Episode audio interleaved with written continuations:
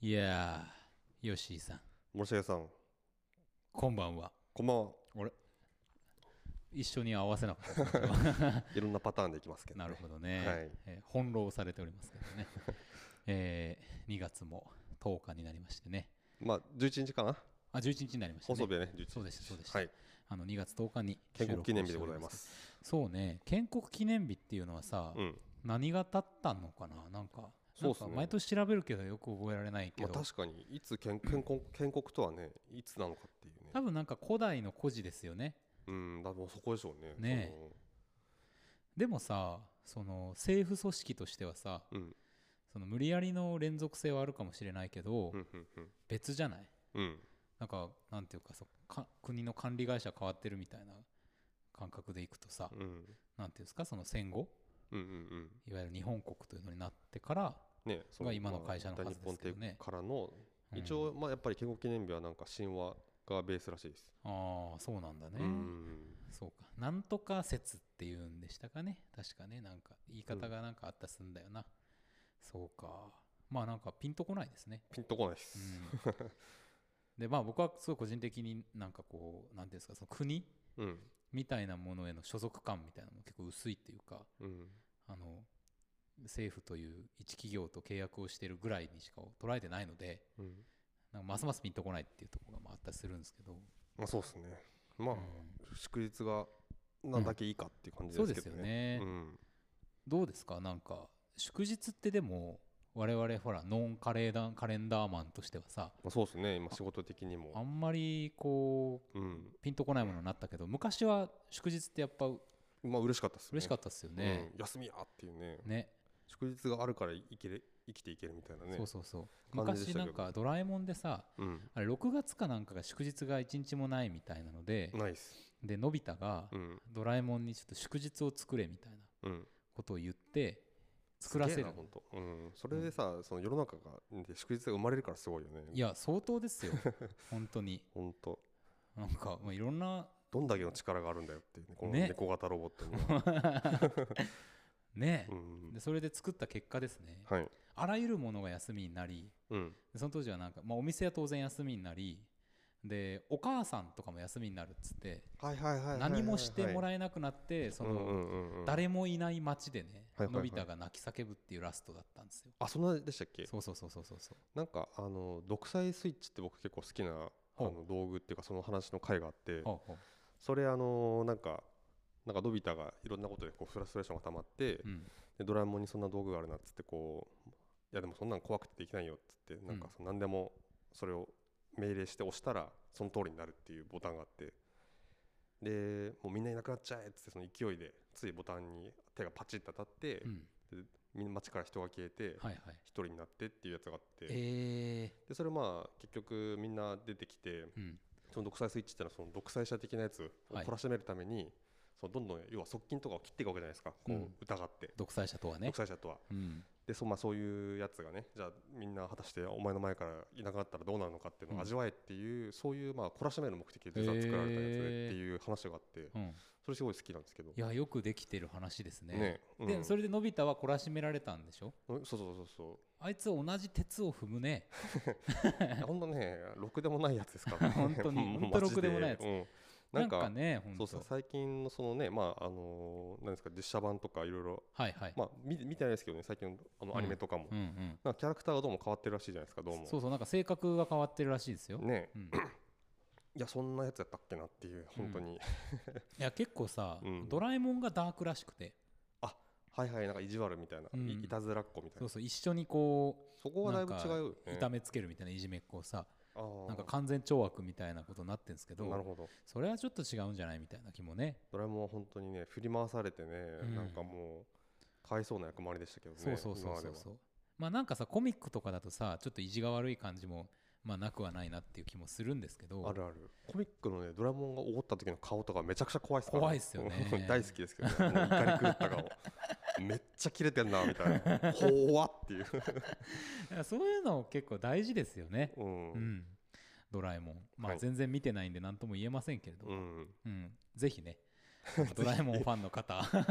ひねいらっしゃったらあの教えてください漫画もねぜひうんということで、はい、はいということでございまして参りましょうかはい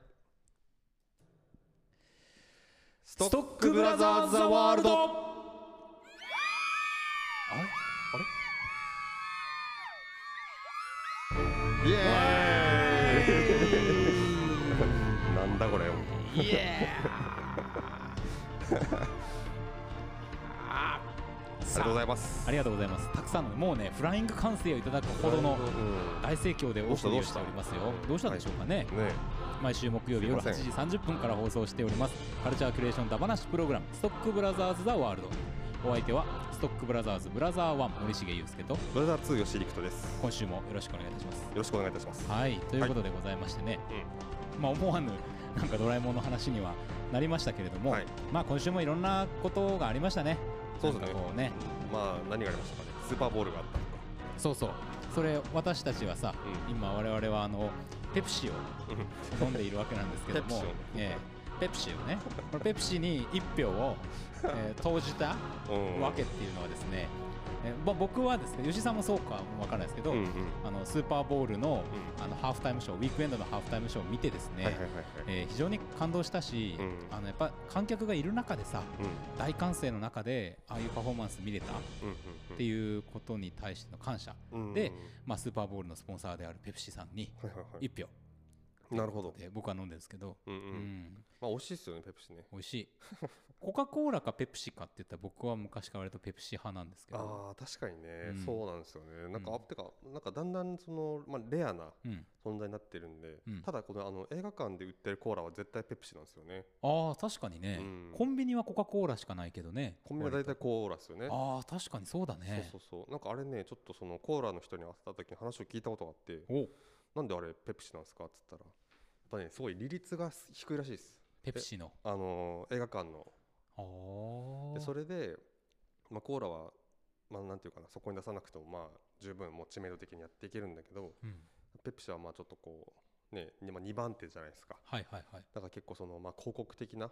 意味もあってペプシらあの映画館に出してるらしいですよじゃあ割とペプシに一票的なうん形なんです ね。ペプそシれはに一票まあ本当に結構好きなんでね、うんまあ、両方好好ききですけどなんか両方あってくれって感じそなうんですねうんまあ僕はねあの昔読んだ「あのうんシュート」っていうサッカー漫画があるんですけど、はいはいはいこれにあの久保義治というですね伝説の、えー11人抜きゴールトゥーゴールを成し遂げた名プレイヤー前ががいいていでよすな、ねもうなんか久保義晴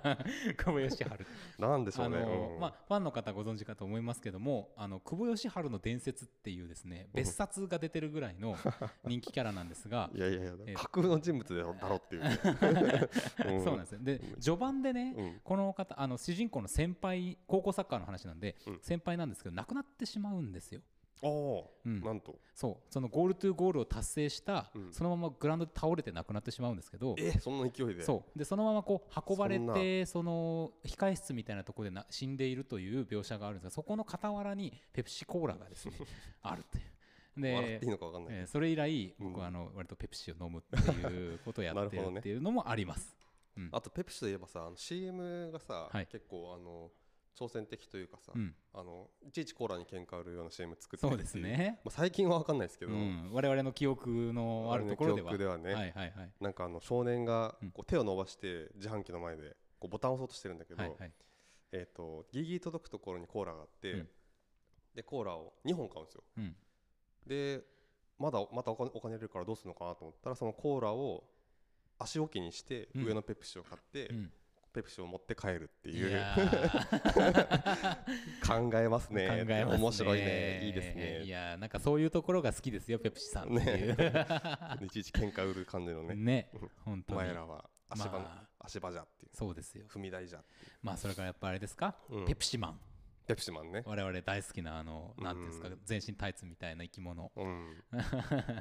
ああいうね、んああいうのも良かったですしあれってやっぱさスポーンとかのなんかこう影響なのかな、うんそのアメコミのさ確かにちょっとアメコミっぽさはあるよねありますよなんかねねうん、スポーンねアメリカにもいるのかなペプシマンどうあでもいるあいいるのないのかななんかね僕そのあれそうだ俺あの YouTube で、うんえっと、アングリービデオゲームナードっていうほう名前でその、まあ、やっているその要はレトロゲーオタクはははアメリカの、はい彼彼がすごい動画いっぱい上げてるんですけど、うんそれでペプシマンをやるっていう会があって、はいはいゲームのねそうそうそうそううでなんかその時に言ってたのが日本のキャラクターだみたいなこれはうーん日本ではペプシマンっていうキャラクターがいて、でうん CM に出てきて、うんそいつのゲームですってだからこれあの今僕がやってるゲームもうんアメリカ版は確かなくて、うん日本版をこれ取り寄せてかやってますみたいなああまあ確かにさ許諾的言っにてたち気ょがっとするさ、うん問題ありそうだもんねなんか著作権的なので言われたりしそうじゃないそういうアメアメコミみたいな世界ああなだるかほらどさね、うん、まあそうかそうなのか変わって言ってた気がしますね今、うん、ふと思い出したけどうーんそうかそうそうそうそうペプシマンまた見 たいななんか CM とかそうねね、えーそんな話でございますが、えーペプシの話、えードラえもんの話、はいえーなどなどですねもしお詳しい方いらっしゃいましたら、うんえーメールはストックブラザーズ数字の9 アットマークこれはいないだろう Gmail.com まで俺おは送メりいーただけルなれいだばろうな というふうに今週はあの残念ながら皆さんあのお休 みメールお休みというメール舞台お休みお休みということでございますかいやら舞台っていうあのお待ちしておりますよいつでもね本当にお待ちしております、はいよろしくお願いいたしよろしくお願ますいいたしますということで、はい参りましょうかはい行きましょう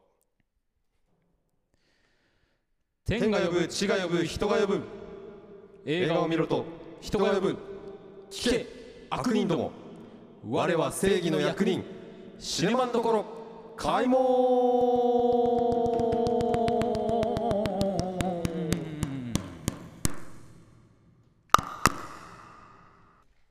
よいしょはいということでございましてこの「シネマンどころ」のコーナーではですね、毎週我々が何かしらの映画をウォッチいたしましてその映画がこの「シネマンどころ」の門をくくれるかどうか恐れ多くも決済を下させていただこうという映画だ話コーナーでございます、はい今週の映画は花束みたいな恋 をした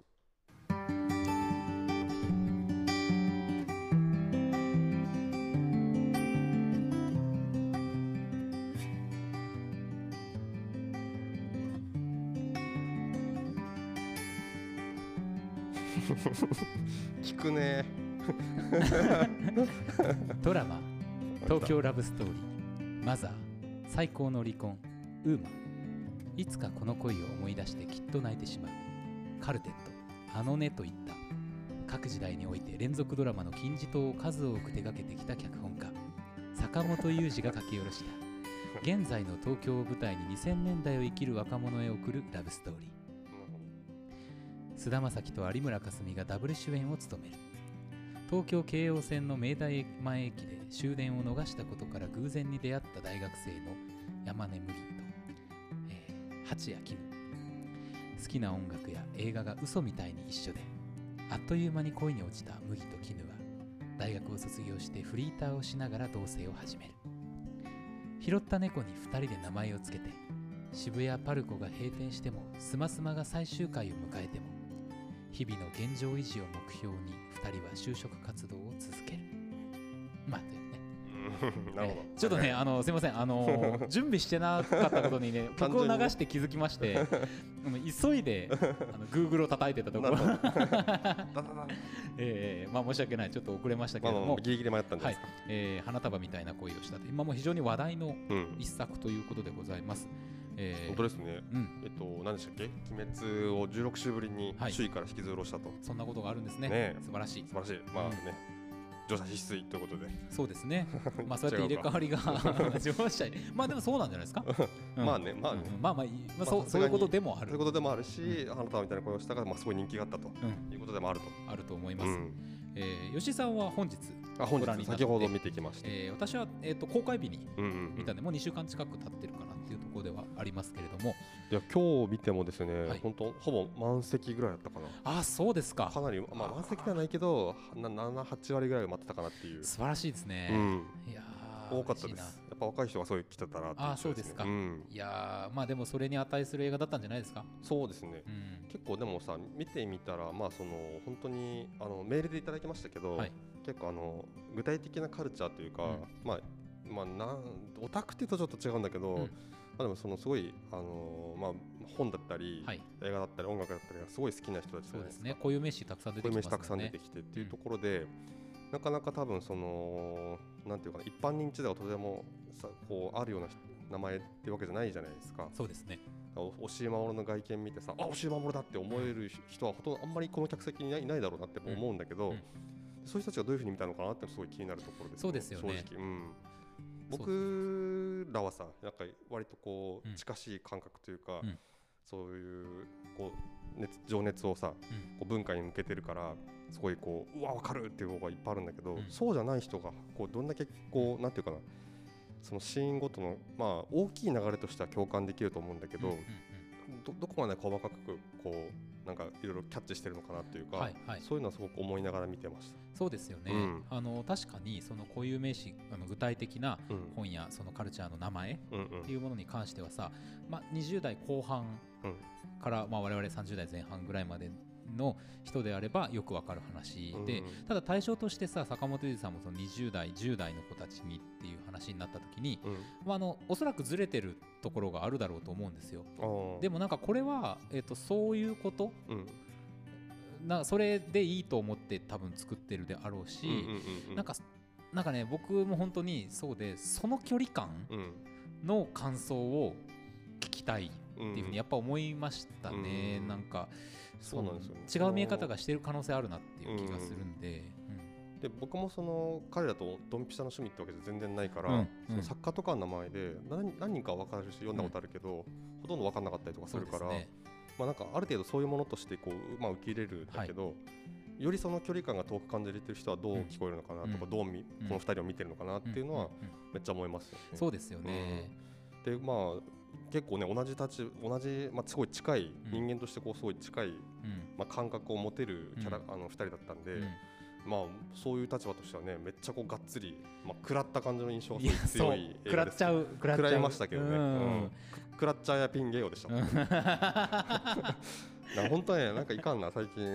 あのあのねあのいやあのまあこれはさ言ったら長くなるから言わないけどさあのさっきも僕がですよあの階段をね、うん安全性を確認しながら降りているのを見ながらですねやっぱソコロフの安全をとかいうこれはまああのメタルギアソリッドがゲームが好きな方はねうんわかるかもしれないセリフとかさうんまあでもさ、うんあのそういうことでもあるじゃないこの そうい映うこ画とかなあのここのさゲラゲラ笑ってる感覚がうんよくわかんないっていう人を見たってことでしょ、ああまあそうかもね着地したうんうん、確かにあれありがたいありがたい、うんそうそうすごいな、まあウルでトもラさしい、確かにあのでもさ散りばめられてはあったよねうんその全てが分かるわけじゃないってうんいううん人たちがいっぱいいるかもなって気はした、うんうんうん、僕もさすげえジャック・パーセルあのスニーカーをさ、うんうんずっと履いてた時期とかあるんですよ、あーはいはいはいはいとかさあジャックパセルなのか、うんあれジャック・パーセルで、うんうんうんうわっとか思ってたりと かなるほどねそれ、うんうんうんうわすごいなそれ、うんうんなんかそういうのとかちょこちょこちょこちょこやっぱあるし、はいはいはい東京にいる人は、うん確かにこの店行ってたみたいなとかもあるかもしれなないるほどしなるほどで世代やその属性に合わせていろんなところの角度からちょっとアクセスできるうんうんうんっていう話なんだけど、うんうんやっぱそれで思うのはさこの具体名詞自体が出てくることにというより、うんそれをもとに、えっと、語られている物語とか彼らの振る舞いみたいなものそのものにうんすごいある種のある、まあうんうん狭い世界かもしれないけど普遍性があるうんうんうんっていう気がしていて、あーなんかそれは世代を超えて属性を超えてそうだね伝わるんじゃないかなってういうんうん感じはちょっとしてますけどね。あとそのまあ実際のそのまあ作家とか、うんどこでまあそれはどっかでキャッチするのかなその架空の名前じゃないっていうその作家とかさ、はい、っていうのはなんかねやっぱりこのなんかこうリアリティを超うんまあ強くするというか、はいなんかあ今いる世界と地続きの話なんだなっていうふうにやっぱこう聞こえてくる、もう捉え捉えやすくなるじゃないですか。なんか実際にキャラ造形はうん1人もしくは23人うんの人たちの全然知らない人のインスタをストーキングしてはあそこで作っていったっていうなる話らしいんです、ほどねはあはあはあそこのリアルさああだってその例えばセリフとか語語り口じゃないですか、うんそのただ知ってますっていう情報の羅列じゃなくて、うんうんうんうんそれをどの角度から喋るかっていうところにうんうん共感する部分があったりするっていうはいかは本当にねそれはめっちゃ思いましたね、ううんんそうそうそうそう名前出しゃいいっていう話じゃないんですよねそうそうそうそうそこがすごい良かったですよねなんかさまあ、うん我々のこの番組自体もそうなんだけど、うんななんつうかそんなつもりはないよけど、なんかちょ評評論家前としたさ、うんうんなんかものの言い方をしたりとかっていうのってうんうんあるじゃないやっぱ彼じゃんそそれがでも楽しかったりもするっていうのもあるかはらそういうところとかさうんうんうんうんなんか世の中の例えば就活をする時のうんうんなんかこう社会に対するうん不満みたいなものの語り方とかさうんうんなんかあそういうこと言ってた時期もあるうん うんうんそうね感じわもかするるっていしうねで僕はね食らったと同時にうん結構そのあたりで過去のねうんうんなんか思い出としてまだこう目のようにこう残っていたものっていうのがうん浄化されてあー割と綺麗になっていっった感覚がして、あーはいはいはいはい、なんんかねある種の卒業を感じたんですあよ、ーうん、すすごい確よかかっにた、うんそうそうこの映画そのまあ2人の恋が始まって、うんでまあ終わるところまでこう描くわけですけどそこのなんか僕着地がすごい良かったなと思っうてて、んうんなんかこのなんていうかなあのただひたすら2人の中に入ってってでこ恋が終わったことで、えーなんていうかな、まあ、すごい喪失感というかですね、はいそのまあなんだろうなバッドエンドじゃちょっとないけど、うんまあ、ちょっと後味の悪さを持って終わるのかなぐらいに思ってちょっと思ってたんですけど見る前は、でもすごいあのいいうん非常にいい終わり方で、なんか、うんまあ、全部ひっくるめてまあそのそれはそれとしてなんか、まあ、過去のこととして、うじんゃあちょっと次行きましょうというか、うんあのーかなかったことにしないでちゃんと踏まえた上で、うん次に行こうみたいな、うんその肯定感みたいなのをそういう感じでね、そうですよねあめっちゃいい映画やなこれいやと思ってそうなんですよ、ね、そこがやっぱり丁寧だうんし、あのまあ、そういう声もあったかもしれないしなかったかもしれないみたいなさ、うんうんそうありたかったなみたいなものもあるかもしれないみたいな、それぞれのこうそれぞれの人生のアナザーストーリーというかパラレルワールドうんうんにまでちゃんと想像を及ばせられるじゃないですか。うんうんうんなんかこんだけなんかちょっとこう持ち帰れる映画っていうのもさ、うん久しぶりだったなって感じがしてそうねで。すねうん久しぶりにこう見た後に結構まあ良くてあいいなっていうのもそう思ってたんだけど、うんなんかこうすぐに感想が出てこないっていうかうーんあよかったなっていう感じになるま映さ画でにしたまね。さにそうですよね。なかなか噛み締めていくというか。うんでまあ、結構ですねすぐパッと出てきた感想としの一つとしては僕有村架純を、うん多分その映画で見るの初めてだったあったんですよー多分見たことなくて、はい、そのバラエティにちょろっと出てるのを、うんあとしかもそんなテレビ見ないから、んほとんどこう予告でしか見たことない人だったんですけど、はいいはいはいやめっちゃうまいなと思っていや本当に素晴らしい女優さんですよげーかったっすねまあ、坂本龍二さんもねうんやっぱり有村架純にはかなわないっあーていう言い方をするぐらいのはいはいはい、本当にまあある種の今のミューズだしうんうんうん僕はあの映画では確かにねうん見たことないんですけどドラマでやっぱり僕大好きなあのさっきも名前出てきた「いつかこの恋を思い出してきっと泣いてしまう」っていう高良健吾と有村架純主演の坂本龍二さん脚本のドラマがあったんですけどそれがねめちゃくちゃ好きでその時の有村架純がですねやっぱりねなんていうかな、まあ、あの表情ですよねなんかこうキリッとしたことを言う時の表情そしてなんかそのとはいえうんそのその状況自体を包み込んでしまうようなうんうんそのお大きさというかう、うんん凛とした感じのねそうでもやっぱりその奥にはうん弱さや脆さみたいなものもちゃんともちろんあるんだけども、うんでもやっぱりしっかり立って生きているっていうところ、うんそのまさに凛としたって表現だと思うんですけど、なんか好きになるよね。うんあー僕はねそうそう好きになるえっとね序盤でやっぱりすごい掴まれてジョバンニえっとはい、ん序盤に ななんとか序盤にねはいえっと世ね界 観えっとあのカラオケえっと最初終電逃してそれこそなんか四人終電逃した組4人で飲み行くじゃないですか、はいはい、その時にこうあの菅田将暉が「うわ押し守るや!」みたいなの気づいて、うんでその後に有村架純が気づいた時のリアクションうん超リアルな、ううんーわみたいな、うんやっばーあ押し守るやっていねうリアクション、僕いやわかんない全然詳しくないから有村あれあの有村架純っていう女優さんがどういうキャラキャラクターなのかってわかんないんですけどなんかね本当にそういううん人みたいに見えました、そうですようん本 ね当にあの結構ね、うんキャラクターのその背景はいろいろ違うんですけど、ん今まで、まあ、少ないけどいくつか見た中でも、うん有村架純感みたいな、うん有村架純像みたいなものはねうんどのドラマでも立ってるんですよ。あでもあ一緒まあ共通するものがあるっそうてことねあるんですよだからやっぱりいいっていうかですねうーんなんかななんでしょうねその幸福感とも不幸な幸薄さでもないあーうんその人間としての何かう、んまあ、魅力もう魅力としか言いようがない何かですけど、うんありますよね素晴らしいですよね。であとはやっぱり、まあ、この、まあ、この程度というか邦画のですねやっぱりいい映画でカラオケシーン出てくると大体めちゃくちゃいいんですけど、今回もねカラオケシーンよかったです最高っすねね。なるほどうわーめっちゃいいみたいこなれ2回 さそう2回二最回初とねなんだよ最後にねまた2回目もまた2回目もいいんですけどねねえいやー特にその最初やっぱやっぱ最初のその一連の中でその、はいその飲み終電逃して飲み会があって、はいでカラオケ行って、うんで歩いて帰ってみたいな、あのー本当になんか一夜というかですね、うんなんかこうあの全然同じ体験をしたことはないんだけどなんかすごいあの味わったことがある空気みたいのをそうなんですよねめっちゃねうわこういうのあったよなみたいな、うんなんかなんですかねあの時代大多分まあ大学生だからなのかな、うんわかんないけどあの時にこうあるあるああいう、まあ、時間の過ごし方というかですね、はい空気のあの時味わえる空気みたいうんなものをめっちゃ感じてねそうそう相手のさうちんょっとした言葉遣いみたいなものにさあうんいいなって思ったりとかしながらうんこうなある種のちょっとこっぱずかしいあの微妙な距離感の中で歩いていく夜道帰り道うん夜の帰り道はいはいはい、あの温度感温度感がずっとうん、が伝わってくるじゃないですかそのあの夜風が。うんうんうんうんそうそうそうそうあの夜風はきっと我々も感じたことがあるはずだっていう気がしちゃうんですよね。うんうんそうなんですよねいやうってまい感じでそうすっごい引きだからそこで引き込まれて一気にねぐっと映画にうんでも入っちゃってそこからもうなんかあっという間に映画がそうなんですよね。まあでそれでねすごいあのなんていうかな距離が近づいていくところうも、んまあすごくそういう流れがあって。まあ、そこでもう、まあ、大体完成するじゃないですかあのうん一晩で、はいあもうこれ決定的やなっていうかさ、うん、まあそれがあるあるいいんですけどあの、まあ、だんだんこう離れていくところですよね今度はい、そこでまあこれはまあなんだろうこんなことあるかなってはちょっと思うんだけどあの本屋に一緒に行った時うに、ん、あの有村架純がさ、うん前にあのお向こうから教えてくれた本の次のやつあったよってはいは持いっていくは時い。に、あのなんか菅田将暉がなんだっけ必勝のなんとかみたいなビジネスあ本のーいわゆる自己啓発系のね的な、のうんを立ち読みしてる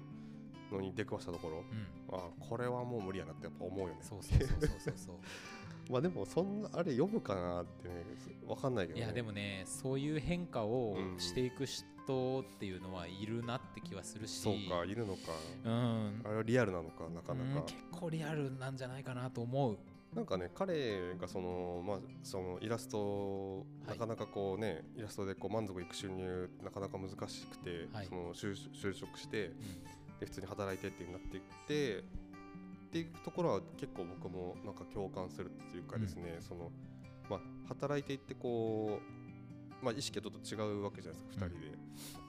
それもめっちゃわかるなと思うし、うんまあ、どっちの言ってることもすげえわかるしなっていう、そうそうそう菅そ田将う暉がおかしくなったわけじゃ別にこれはないと思うし、そうなんですよ。うん、ただアルミニウムかすみの感覚もわかるし、んっていうのはあるんだけどそこの本だけは分かんなくて、うんうんうんでこれはあやっぱちょっとおかしいのかなってうんうん ちょっと思ったんですよね。しかもさ、うんなんか多分あれ幻冬舎かなんかから出してた本まあだったと思うんですうよ。んうんでまあそういうなんかちょっとこう ねあのもあるし、なんうん、かあちょっと嫌だっって,、ていう感こじれなるよねってそそこは思いましたけど、まあ確かにひょっとしたら少うしん協調が入ってるかもしれないけど、うんでもなんかああいう変化うんっていうのは起こりうるしうん、うん、でやっぱどちらにも我々は立ちうるじゃないですか。はいはいはいはい、うん本当にに本当にということをね、うんなんかやっぱこうちょっとゾワッとしながらあーいや本当感にじまゾワしッたとしねな。がら見ましたね。うん本当もうにその菅田将暉もう菅田将暉側に立ちたくないですよ、だ ないけど、うんえー、と立ってしまったら、うん多分ああいう振る舞いになっちゃうんだとうんう思んう、うんだからそうならないように、でもねあいけそないなこってのいうなんか両方ともなんかその片方の視線で一緒に描かれた後に両方も片方の視線っていうのも出てくるからなんかああ本当にこうまあなんていうかな単純にひひなんか人として死んだわけじゃなくてこれはなんかすれ違いなんだなっていそううのもわですそうですねかわかるしうんあのちょっとねなんかクーネル2人その2人を僕は思い出しましたけどね、あーあの両方の視線描くって。はいいうはいはい確かにねでああなるほどなこういうのあるよなっていうのとか、うんうんねうん漫画ね、漫画ですうんね、はいまはいああとはパズドラねパズドラもねうなんかゴールデンカムイとか入ってこないんだよって、うんパズドラしか入ってこないんだよ、 うんいやあれ結構あそこ悲しい話だったけど悲ねしい話ちょっと笑っちゃったけど笑っちゃねいましたけどね パズドラかよっていうねわかるけどねうんうんでもなんかよくパズドラはオッケーしたなっていうね いいのかなって思いましたそけうどですねまあでもそういうああいうのがねすごくリアルその実際にあるゲームだからさうんなんかズバンくるじゃないですか余計んパズドラっていう名前くなるくるくるうんんかね架空のアプリじゃなくてそうですよねいやーなんかねだからそあそこの叫びも本当になんか笑うと同時にちょっとぐさっとくるとこもあってねでさそのなんだろう2020年あの最後の時点は2020年でしょうん、うんでまあゼルダやってるじゃない、はいはいはい、うんブレス・オブ・ザ・ワイルドブレス・オブ・ザ・ワールドさ、うん俺も今やってますけど、はいはいはいうんっていう時になった時にやっぱこの、まあ、僕ら今30今年3になる年ですかねですけれどもはいにこういう人たちがどこかにいるかもしれないっていうかおそらくいるんだとうん過去のように感じているけど今のことでもあるんだっていんうようなことを感じた時にうん最後に主人公の2人が出会ったファミレスで出会ったねあうんうんの清原かやちゃんとうんあのあの若い2人あほ細田カランタ君あかなうんというものを見るようなですねうん何かそのなんかこう振り返りというかうんうんをした気分になってなんか確かにね結構なんかじわーっとですねうんそうねなんか来ましたね来ましたよねいやいやいやいやすごいですよねいや素晴らしいうん作品ですね、ちょっとでやっぱり映画という意味でのその編集とか、うんテンポみたいなものも僕良かったと思うんですよすごく、うんうんだけどやっぱりそのドラマ的なねあの連続性っていうかあのまあなんていうかな日常感あのお茶の間で見ていってもえっ、と分かるうん何かストーリーテリングみたいなものっていうのもあったような気がしていて、うんうん僕はだからその映画とドラマの間の橋を架けるような作品にこれがなるといいなという気もしていてですねはいはいはいあのそれこそドラマとかを見ていて菅田将暉や有村架純が好きで見に来た人がなんとなくこれを機になんかこうまあ映画って見るってのもいいんだなっていう、うんそんな帰り道とかをうんなんかこう体験してくれていたらああ確かにねいいなっていう、んそんな希望もちょっと持ったりをしましうた、んうんうんうんありましたねねああとねちょっと思ったことというかですねあっと思ったの はあの菅田将暉の会社の先輩ですねはいはいが、えっと、あの霧島のあの野球の先輩ああのドラフトを待ってる先輩ですあねはいはいはいはい、うん全然野球うまくないんだけどはい、ドラフトが終わるまではさ、あの人ね そうそうそううそうかあの人かうんああれの人だあの人やと思ってうわーと思ってまたしかも坊主じゃ ないですかはいはいだからなんかねなんか延長に見えてねちょっとうんあああの人会社で頑張ってんやなってちょっと うわーちょっと映画勝手につなげてそれいい思いましたけどなあ ね霧島部活やめるってよご覧になったことがない方はぜひ ね、見ていただく見とてくぜひぜひ彼の高校時代がねね確かにそうかあの人かあの人ですねうわ夜中走っててねーうん思わず隠れるっていうねはいはいあのはいはい誰でしたっけあのあのあのねえっとスパイの妻とか出てたねえっと名前出てこない東出君あそうそう東出翔太君君そがうねうん名前がねすってくる名前は出てこないけどさなんかバカみたいなことはどんどん出てくるって本当で すよびっくりしたプラチャやピンゲオは自分でパッていねきなり出てきた のこのく下りでかっていうねまあ多分ねあ のほぼ全ての人の頭にハテナが プルン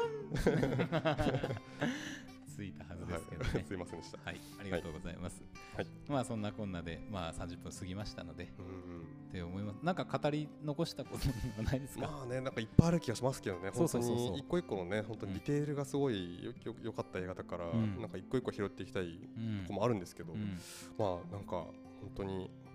のこれがはヒットしてるまあその2人のね知名度とあとまあその宣伝とすごい噛み合ってるっていうか、いいんでしょうけど、うん確かにもうさっき森重君言ったみたいにそのなんていうかな、うん、結構そのん難しいななんつったらいいかな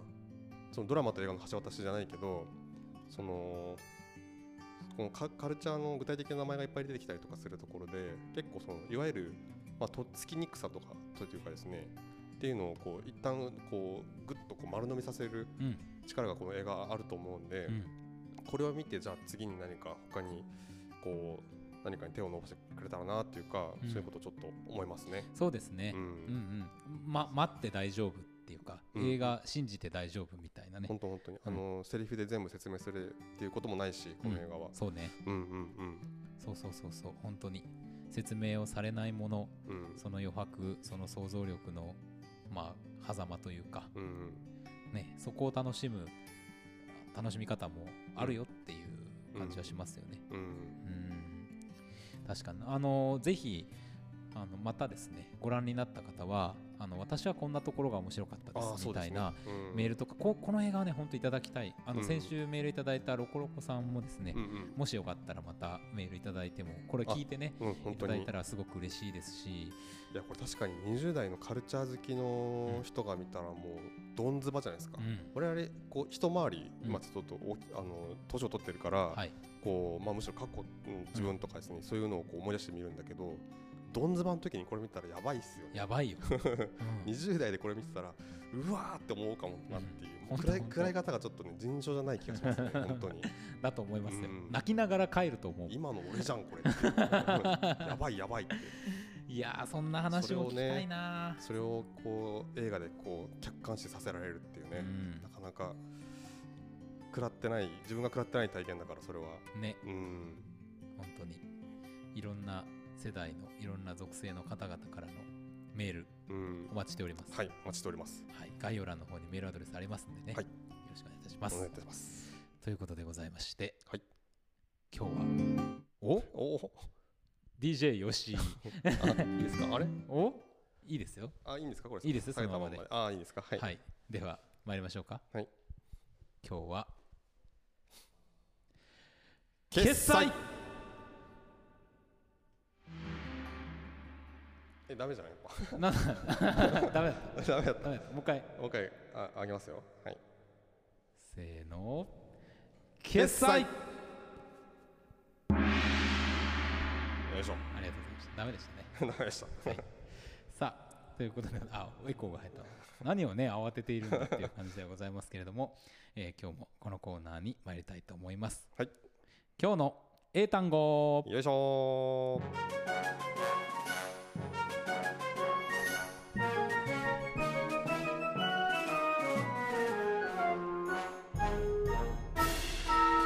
今日の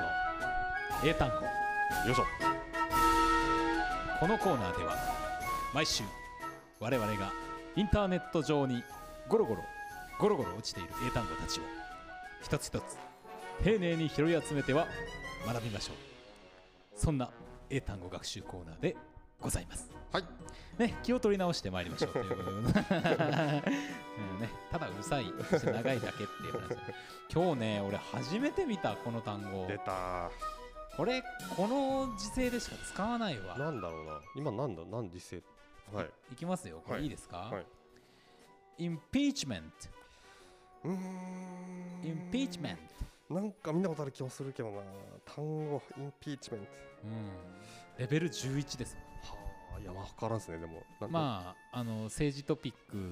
で、うんうんうんあのアメリカの政治トピックに関するこれは単語ですけどもね、はいえー意味は弾劾あー非難告訴告発はあはあはあはまあ、告訴告発系のとこでひょっとしたら、あうんう映画の現代とかで見たことがある可能性はあるかなっていう、ーんなんかねなんか見たことある気がするけうどん断崖かなんですかねピーチでさうん弾劾っていうのなんか桃が関係あんのかなこれね ねえわかんなピいけどねーチピーピーチがやっぱ際立ちますよねチねえなるさほどあでは参りましょうほい Repeat after me OK Impeachment インピーチメン Impeachment トインピーチメン One more time OK ト OK インピー チメント Impeachment はい失礼いたしました失礼いたしまし大変失礼いたしましたたはい最近はあの同時に言うからですねどちらが先に言うかみたい なあのまあ間の読み合いになっておりますけれどもまああのね時代劇のはいなんですか居合のねいや これですねあの2連敗ですね僕切られてるんですまあね、勝とうと思ったら結構楽ん楽勝ですけど、まあね俺がためまくること分かってるからね さあということでエンディングでございますけども、はい牛井さん何かお知らせありますかお知らせ、えー、とお知らせそうですね、あえー、と今日はなんとですね、はいえー、とガメラ2レギオン襲来の公営公開日ということで、うんえーみんなドルビーシネマに行くんだということで、よろしくお願いいたします。よろしくお願いいたしますよ、はい、本当にもう再三言っておりますからあとは何ですか、えー、と素晴らしき世界とか、役所広司のね役所工事、はいえー、と西神谷監督、はいね、とかもありますし、見たいね見たいですねう、ん結構、なんで、今日始まった映画で見たいのいっぱい多いんですよ。はいということでね、またまた来週も何か見ていきたいなと思います思いますけれどもシね、ネマンどころでやる前に感想をいただいても全然構いませんので、はいぜひぜひこれ良かったんでこれやってくださいとかねねもう超嬉しいですねまさに花束はその例じゃないですか確かに確かねに、ありがとうございますそれでは皆さんさようならさようなら